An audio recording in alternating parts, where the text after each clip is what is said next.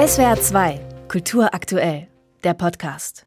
Wenn man im fernen England lebt und sich mit Englisch und englischer Literatur beschäftigt, liegt es nicht unbedingt auf der Hand, auch das deutsche Literaturarchiv in Marbach zu kennen.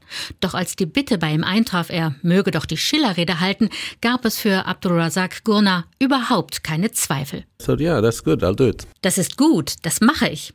Dieses entschiedene Ja Gurnas zur Schillerrede hat seinen Grund. Wer den aktuellen Roman des Literaturnobelpreisträgers Nachleben liest, wird auf Seite 179 erfahren, dass der Protagonist dieser Geschichte, ein ostafrikanischer Soldat namens Hamza, ein Buch erhält. Ein Geschenk eines Offiziers der deutschen Besatzungstruppe.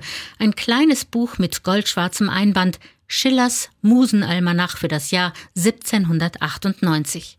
Mit Hilfe von Schillers Balladen über Tyrannei und Gerechtigkeit soll Hamza Deutsch lernen ein unerhörter Akt. Das könnte man geradezu als Beleidigung auffassen, meint Abdulrazak Gurna.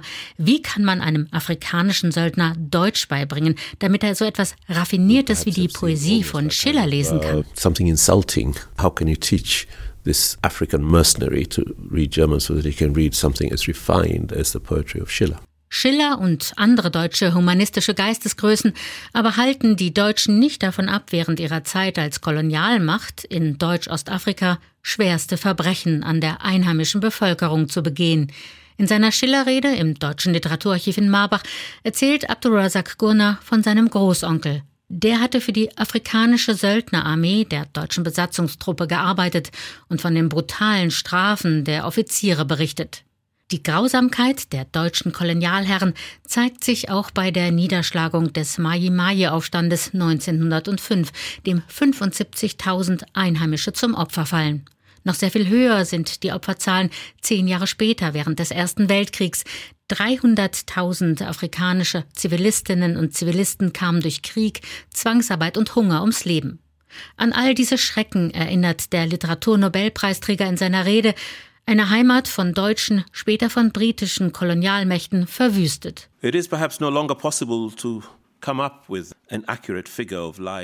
Es ist vielleicht nicht mehr möglich, die genaue Zahl der verlorenen Leben, der gebrochenen und ausgelöschten Geschichten zu ermitteln und wie viel Leid von dieser Zeit zurückgeblieben ist. Es ist bedauerlich, dass diese historische Episode in den Ländern, die diese schlimmsten Gräueltaten begangen haben, nämlich in Deutschland und in England, kaum bekannt ist. Nach den Gründen für diese unerbittliche Grausamkeit habe er in seinem Roman Nachleben nachgehen wollen. Dabei kam Abdulrazak Gurna Schiller in den Sinn, dessen Gedichte er als 15-jähriger Teenager gelesen hat.